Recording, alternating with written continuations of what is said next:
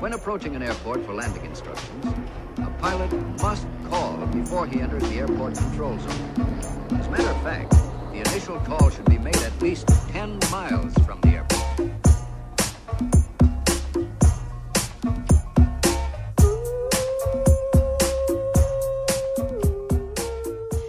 Como é que é, maltinha? Daqui é a vossa Booms. Bem-vindos ao episódio número 48 de Fuso. Malta, hum, eu esta semana fiz um apelo para que assinassem uma petição para tornar a violação de um crime semipúblico, como é atualmente, para um crime público. Isto significa basicamente que ao tornar-se público, qualquer pessoa pode apresentar queixa, enquanto que neste momento apenas a vítima pode fazê-lo para que um processo se inicie na justiça. E, e pronto, eu recebi algumas mensagens discordantes que me deixaram a pensar, pá, nomeadamente no facto disto retirar poder à vítima, de, de, de, de as obrigar a reviver tudo, a chamada segunda vitimização. Uh, e de as implicar num processo judicial uh, contra a sua vontade, ou para o qual não estão preparadas. E fiquei a pensar um bocado nisto. Portanto, achei que, que, que, olha, que gostava de pensar em voz alta aqui convosco, porque eu também acho que um podcast serve para isto também. Um, com humildade, eu, já sabem, estou longe de ser uma expert legal no tema, mas gostava de tratá-lo aqui pá, com, com, com, com a maior das delicadezas e respeito, partilhando uma história que me marcou muito até hoje. Um, e se por acaso já foram vítimas de um crime desta natureza, eu deixo, eu deixo um aviso prévio de que, de que, este relato pode ser difícil de ouvir, tem toda a minha solidariedade, mas pronto, vou, vou relatar, obviamente sem sensacionalismos, vou, vou, vou relatar-vos só esta história numa perspectiva quase mais jornalística possível. Isto mexe um bocado comigo, mas, mas pronto, mas vamos lá. Basicamente, Há muitos anos, uma amiga minha, muito próxima, foi vítima de violação. E vou, evidentemente, respeitar em absoluto a sua privacidade. Ela concordou que eu falasse disto aqui, mas não me compete dar-vos detalhes, até porque não é uma história minha para contar. O que é importante para mim é falar-vos do processo que se seguiu e pôr-nos um bocado aqui a pensar sobre o que faz ou não sentido, inclusive esta, esta proposta de alteração da lei. Pronto, eu eu estava na mesma festa que ela quando isto aconteceu. Ela foi à casa de banho e quando voltei a vê-la percebi que algo estava tremendamente errado. Ela estava profundamente transtornada, pediu-me para irmos embora e eu, ok, claro que sim, mas estás bem, o que é que se passou? E, pá, e ela fechou-se em copas como é evidente, e só mesmo a chegar a casa, pronto, isto aconteceu no estrangeiro, by the way, éramos colegas de casa na altura, e só em casa é que ela começou a contar-me, um, com muitas reservas e com uma linguagem muito evasiva, disse-me que lhe tinham feito mal, que lhe tinham feito mal, que lhe tinham, uh, que tinham tocado na casa de banho, e pá, eu passei-me, passei-me, disse disse-lhe para chamarmos a polícia e, e, e, ela evidentemente que não quis. Quer dizer, pá, eu era uma miúda, malta, era uma miúda e fiquei super revoltada, insisti muito com ela, acho que insisti demasiado, mas também estava longe de ter a maturidade para perceber e, e para saber lidar com o terror grotesco do que ela tinha acabado de passar percebem? Porque apesar dela, dela me ter dito que foram só, ela disse-me que foram só uns apalpões, pá, eu percebi que, que, que, tinha sido algo pior, sabem? Tipo, nós sabemos estas coisas. Pronto, e essa noite para ela, enfim, pá, não vou entrar em pormenores, sinto que isto é demasiado privado, mas foi um, um pesadelo. E, e quando ela acordou do pouco ou nada que, que dormiu, pá, eu perguntei-lhe, pronto, olha, bora, bora falar com a polícia, tipo... E ela disse, tipo, não, não, tá, tá tudo bem, tá tudo bem, tipo, não, eu ontem também estava mais, mais sensível, estava bêbada, mas pronto, já passou, siga, bora aproveitar o dia, não sei o quê, na boa. Só que não, não é? E foi, acho que foi a primeira vez que eu percebi que o nosso cérebro para garantir a nossa segurança e sobrevivência, às vezes decide que uma experiência é demasiado traumática para aguentar e protege-nos. Protege-nos com vários mecanismos, com, com, com estado de choque, com negação profunda, com, com recalcamento, às vezes com um apagão total, com esquecimento. E pronto, e nós durante grande parte do nosso dia seguinte, hum, ela estava na maior, aparentemente na maior, eu, e claro que eu percebi que, pronto, que alguma coisa não estava bem, e, mas fomos a museus e passeámos, tudo na boa, tivemos com outros amigos. Só que não, não é? Claro que não. Um, tipo, mais, mais, perto do final da tarde, uh, uh, aquele mesmo mecanismo de sobrevivência que, que, que a empurrou para a anestesia total, para aquela espécie de transe, era, que era aquilo que ela precisava para suportar aquele dia, de repente arranca de volta para a realidade. Quando ela me diz tipo, pá, preciso que venhas comigo à farmácia porque eu preciso tomar a pílula do dia seguinte. E pronto, o que, eu, o, que eu, o que eu desconfiava era verdade, de facto não foram só uns apalpões. E. Pronto, e mais uma vez, malta, não vou entrar em pormenores, mas eu tentei na altura, pá, com todo o carinho e sensibilidade que sabia na altura eh, insistir, pá, bora à polícia, por favor, tipo, liguei para a discoteca para me guardarem as cassetes de, de, de videovigilância. Na altura, no centro de saúde, quando fomos procurar a pílula do dia seguinte, que não se podia comprar na farmácia na altura, só tinha que ir ao centro de saúde. Tentei que ela falasse com, com auxiliar, e, pá, mas ela não. Ela basicamente disse-me que se eu não parasse de insistir, que ela deixava de ser minha amiga. E eu, pá, percebi isso tão bem. Percebi na altura e, e agora, com mais maturidade, percebo ainda mais. Tipo, ela não queria falar mais no assunto, queria esquecer e queria seguir em frente. E pronto. E. Desculpem. Só respirar um pouco. Uh! Pronto, e seguiram-se vários meses tortuosos em que ela tentou seguir com a vida dela numa numa parca ilusão de normalidade. Ela pá, saía à noite na mesma. Hum, eu sempre muitíssimo preocupada, mas a perceber aquele esforço. Ela, no fundo, eu, eu senti que ela se recusava a que lhe tirassem mais ainda. Estão a ver? E pá, na altura tentei que ela também fosse um psicólogo, marquei-lhe uma consulta, mas ela pronto, também não quis ir. E de facto, quer dizer, eu, eu, eu nem era o meu lugar estar a, a, insistir tanto, mas, mas ela, é ela já se tinha recolhido para aquele, para aquele lugar seguro dentro de si, percebem? Era um lugar de, de, de uma espécie de negação onde ela podia fingir que aquilo não tinha acontecido, nem que fosse por poucos minutos de cada vez. E eu percebo isto, percebo mesmo.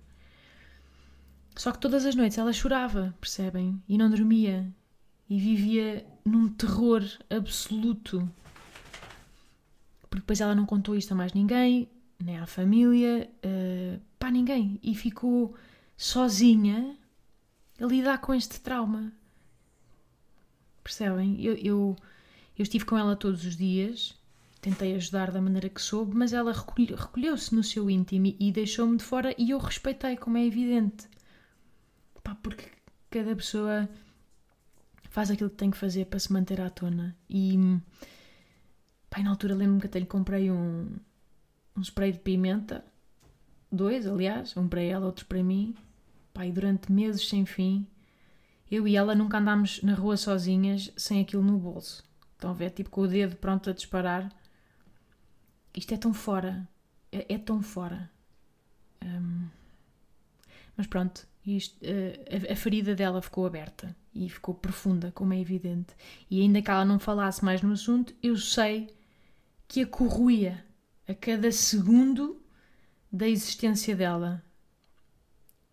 Sabem? E na altura, pronto, ela não foi à consulta, mas fui eu. Fui eu, esta psicóloga, um bocado para, para tentar perceber o que é que devia fazer. E ela disse-me, a psicóloga, disse-me que, pá, basicamente a taxa de condenação destes crimes é baixíssima, porque as vítimas raramente apresentavam queixa por medo, por uh, medo de represálias, por, uh, por uh, medo de intimação. Tipo, é, é, acho que é fácil de perceber, mas também porque a, a, a maior prova de condenação é o chamado Rape Kit que é basicamente uma análise médica feita o mais depressa possível a seguir ao crime para, para recolher provas físicas de violação, seja sêmen, seja sinais de coação física, etc, etc. O que é para lá de revoltante, malta. É para lá de revoltante, porque quem é que depois de passar por um trauma destes se deixa tocar e examinar? Foda-se, é tipo, é, é um sistema que está feito para falhar. Tipo, ninguém. É desumano pensar sequer que. Não é? Pronto. E. Para além de que nesse dia, no dia em que tudo aconteceu, a primeira coisa que a minha amiga quis fazer assim que chegou a casa foi tomar banho. Como é óbvio, é a primeira coisa que qualquer uma de nós faria nesta situação. Portanto, logo aqui, uma série de provas foi cona. Desculpem, eu estou a tentar contar isto de forma fiel, mas isto mexe comigo para cacete. E eu, e eu não fui a vítima, mas pronto. Eh, a vida continuou. E o que aconteceu foi que. Foi que a minha amiga, depois, meses mais tarde, e meses de aparente retorno à realidade, e sublinho, obviamente, a palavra aparente, que está entre aspas, ela acorda-me de madrugada, em lágrimas, e diz-me: pá, não consigo dormir há semanas. Não consigo dormir há semanas porque. E se eles fizerem o mesmo a outras miúdas? Que eu nunca me vou perdoar. E sim, malta, era mais do que um. Esta monstruosidade foi um, um ato coletivo, enfim. Vou só fazer uma pausinha, já bem. Ok. Um, já não sei onde é que estava.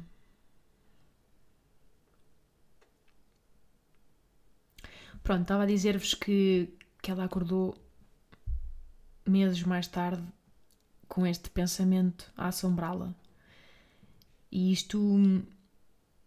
Pronto, isto catapultou-a de volta para o lodo, de onde ela nunca chegou a sair, não é? Mas digamos que eh, as camadas de negação não, não foram, nem sempre são suficientes para aguentar assim um novo rombo. Isto o que eu sinto é que ela depois do foi tipo um sismo e depois foram réplicas de sismo que ela foi tendo sempre a seguir com novas informações para processar e no, novas dores e foi só mais um cocktail de merda para se juntar a esta insuportável culpa que ela já sentia.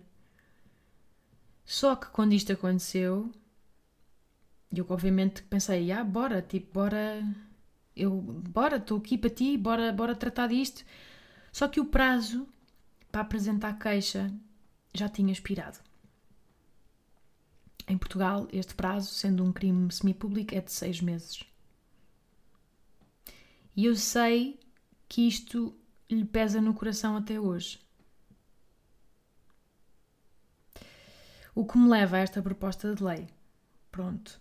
Um, eu acho, malta, e estou obviamente a especular, e digo-vos isto de coração aberto, e estou obviamente um, disponível para, para debatermos, mas eu acho que se nessa altura tivesse podido apresentar queixa por ela, e imediatamente, e se ela tivesse tido acesso a uma equipa de apoio psicológico e, e, e medicação apropriada, Pá, é verdade, eu não consigo imaginar quão horrendo será ter de reviver a história contando às autoridades, deve ser tremendo e está longe de ser uma solução ideal. Mas não há soluções ideais neste horror. Tipo, para qualquer lado que nos viremos, só há dor e só há trauma.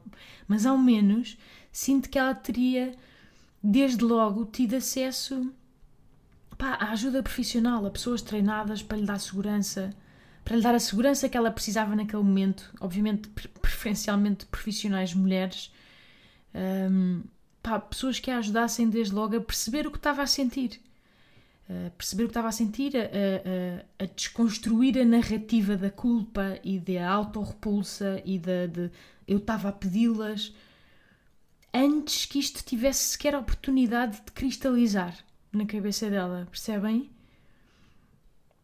E é claro que, pensando nesta proposta de lei, a ideia disto ser imposto de alguma maneira por terceiros faz-me muita confusão, não vou mentir. Por isso eu compreendo a polémica, mas. Mas pronto, para o progresso acontecer, uma pessoa às vezes tem que pôr as coisas na balança e eu continuo a reviver aquele dia na minha cabeça e eu acho que se tivesse ido à esquadra naquele instante e reportar o ataque, se a minha amiga tivesse tido esta ajuda, se não tivesse ficado sozinha pá, emocionalmente desfeita e incapaz e aterrorizada, sozinha com o fardo de reportar ou não, pá, sinto que as coisas podiam ter sido diferentes, sabem? E é perfeitamente lógico que não seja ela a fazê-lo naquele momento. Tipo, quem é que seria? Como é que. Não é? Sinto que é uma minoria. Sinto que quem, é que, quem o faz neste momento é de facto uma minoria e as estatísticas provam.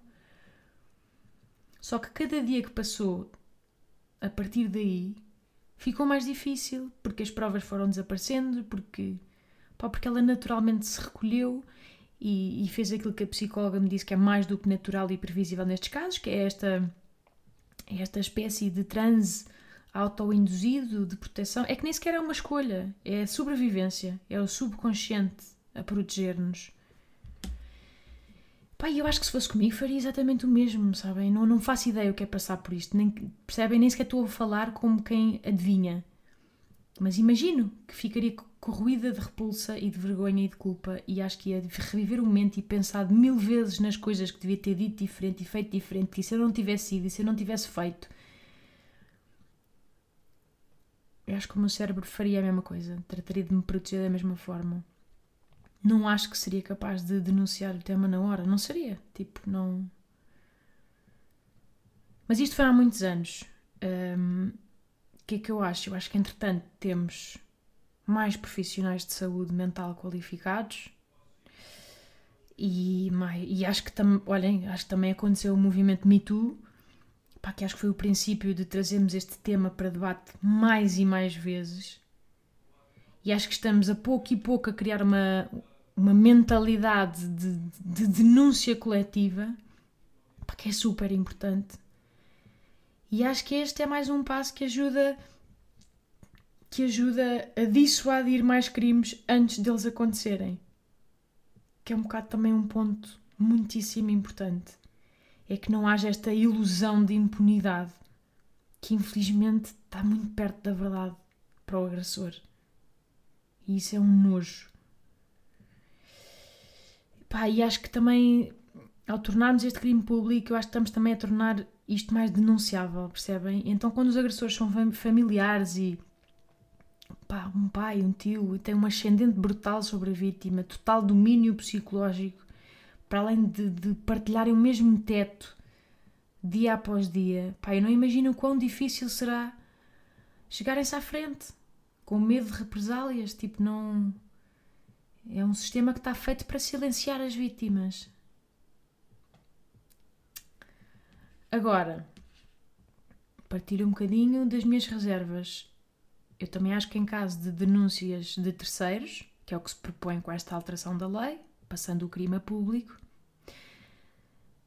e estou-vos a dizer isto, pronto, eu, tive, eu li um bocado sobre o tema, mas tenho a certeza de que muitas coisas me escaparam e se eu disser alguma coisa errada, por favor, contradigam-me Estamos aqui para aprender. Mas o que é que eu acho? Acho que a forma como a vítima é implicada a posteriori pá, tem de ser um trabalho de, de relojoaria. Entendem? Tipo, tem de ser tratado com enorme sensibilidade e respeito pelos seus tempos. Acho que antes de entrar a polícia tem de entrar uma equipa sensível de apoio psicológico. Um, acho que temos a privacidade tem que ser garantida em todas as instâncias. Pá, eu não percebo o suficiente de leis, por isso estou, eu sei que posso estar a tirar apostas de pescada, mas como é que garantimos ao máximo a confidencialidade total deste processo até às últimas instâncias, percebem? Porque acho que isto é essencial. É essencial. Não, não expor a esfera privada e sexual de uma vítima depois em cima de tudo que já passou. E do lado psicológico, qual é que é a melhor forma que temos de proporcionar um ambiente seguro para esta denúncia acontecer. Conhecendo os padrões comportamentais habituais de quem passa por isto, por este trauma, que passos é que devemos seguir? É porque isto não é uma medida sem desvantagens, percebe? É importante percebermos isto. Isto não é nada é preto ou branco. É uma coisa que eu estou sempre a bater nesta tecla neste podcast, mas não há pensamentos binários em temas complexos deste, desta natureza, percebem? E, por exemplo, outra coisa que eu não percebi, pá, tentei ler vários artigos, mas não, não me esclareci em lado nenhum, se calhar podem me ajudar, é se a vítima não quiser avançar com, uma queixa apresentada por terceiros, o que é que acontece? Porque eu acho que não se lhe deve retirar esse poder nunca. Ou seja, a vítima deve sempre poder decidir que papel quer ou não ter no processo, se é mais ou menos ativo. Mas volto a dizer, eu acredito que antes ainda desse processo deve-lhe ser dado acesso a um especialista, se ela assim o desejar, claro, a um profissional contacto. Percebem? Alguém preparado para abordar este tipo de trauma, um psicólogo preparado para legitimar o que ela está a sentir, para lhe dar as palavras certas de proteção, de segurança, de calor que ela precisa de ouvir naquele momento. Um, e depois, evidentemente, explicar-lhe tintim por tintim o processo todo, não só judicial, mas também, mas também psicológico, que terá pela frente. Tipo, da mesma forma que, que, que o luto tem várias fases, aqui o trauma também tem. Tipo, e, e eles, e eles não devem ser nem, nem lineares, nem. Ou seja, isto, pronto, há pessoas que estudam para isto. E acho que aí sim ela deverá poder decidir por si. Ela e ele, atenção, estou obviamente a falar dela, mas isto pode ser um, as vítimas são de. não, não escolhem género. Mas uh, aí sim ela deverá poder decidir por si que papel é que quer ter. Para além de que, passando a ser um crime público, deixa de ter um prazo de seis meses para se apresentar queixa. Percebem? Por isso, sim, malta, eu acredito que isto teria feito toda a diferença com a minha amiga. E o crime de violação, malta, tem uma taxa de condenação baixíssima. Já passaram muitos anos, mas eu ainda me dá náuseas pensar que aqueles gajos ainda devem estar à solta. Sabe-se lá, sabe-se lá quantas mais vítimas sofreram monstruosidades às mãos deles. E,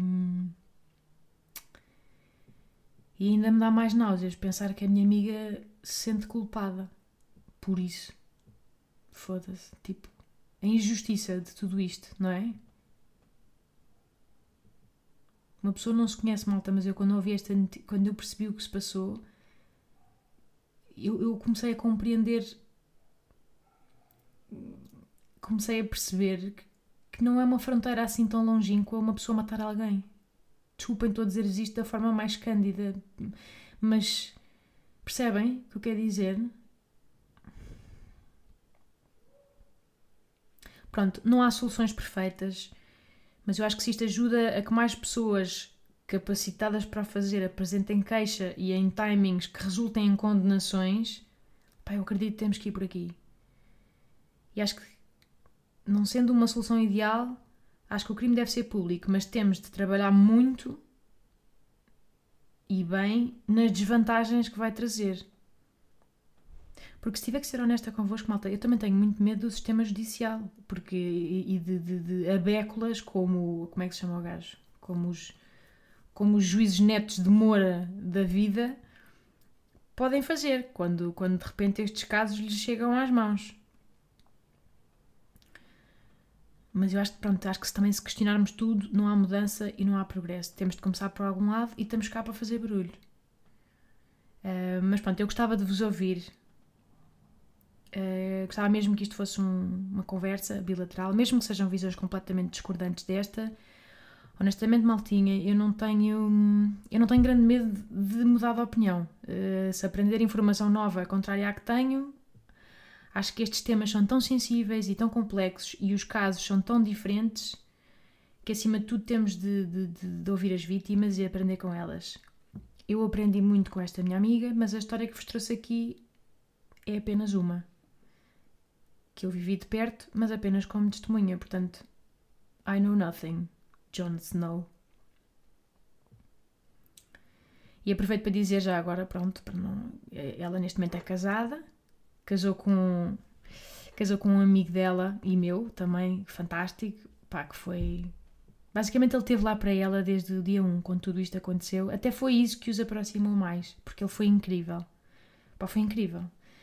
Soube dar-lhe conforto, dar-lhe segurança. Eles depois, às tantas, já estavam assim, meio a apaixonar-se, mas, pá, mas ela, evidentemente, com muitas reservas e medo e, Pá, e ele foi fantástico, deu o tempo todo do mundo para ela avançar a seu tempo, ajudou-a a sarar e foi mesmo bonito. E hoje em dia tem um filho, pá, e ela é um enorme orgulho para mim. É uma mulher fenomenal e fico mesmo comovida com, com, com, pronto, com o que eles construíram juntos. Upa! E era isto que eu gostava de vos dizer hoje, maltinha. Um, se alguma coisa que eu vos disse aqui fez sentido para os vossos ouvidos, podem assinar a petição, ela está online. Um, e aquilo que quiserem partilhar, eu também estou por aqui. Ficará apenas nos meus ouvidos se assim o desejarem, como é óbvio. Mas pá, conversemos, conversemos, apoiemos-nos, aprendamos umas com as outras. Pá, viver no medo é que não. Nunca mais, malta. É isto, maltinha. Espero que estejam bem. Cuidem-se e beijos.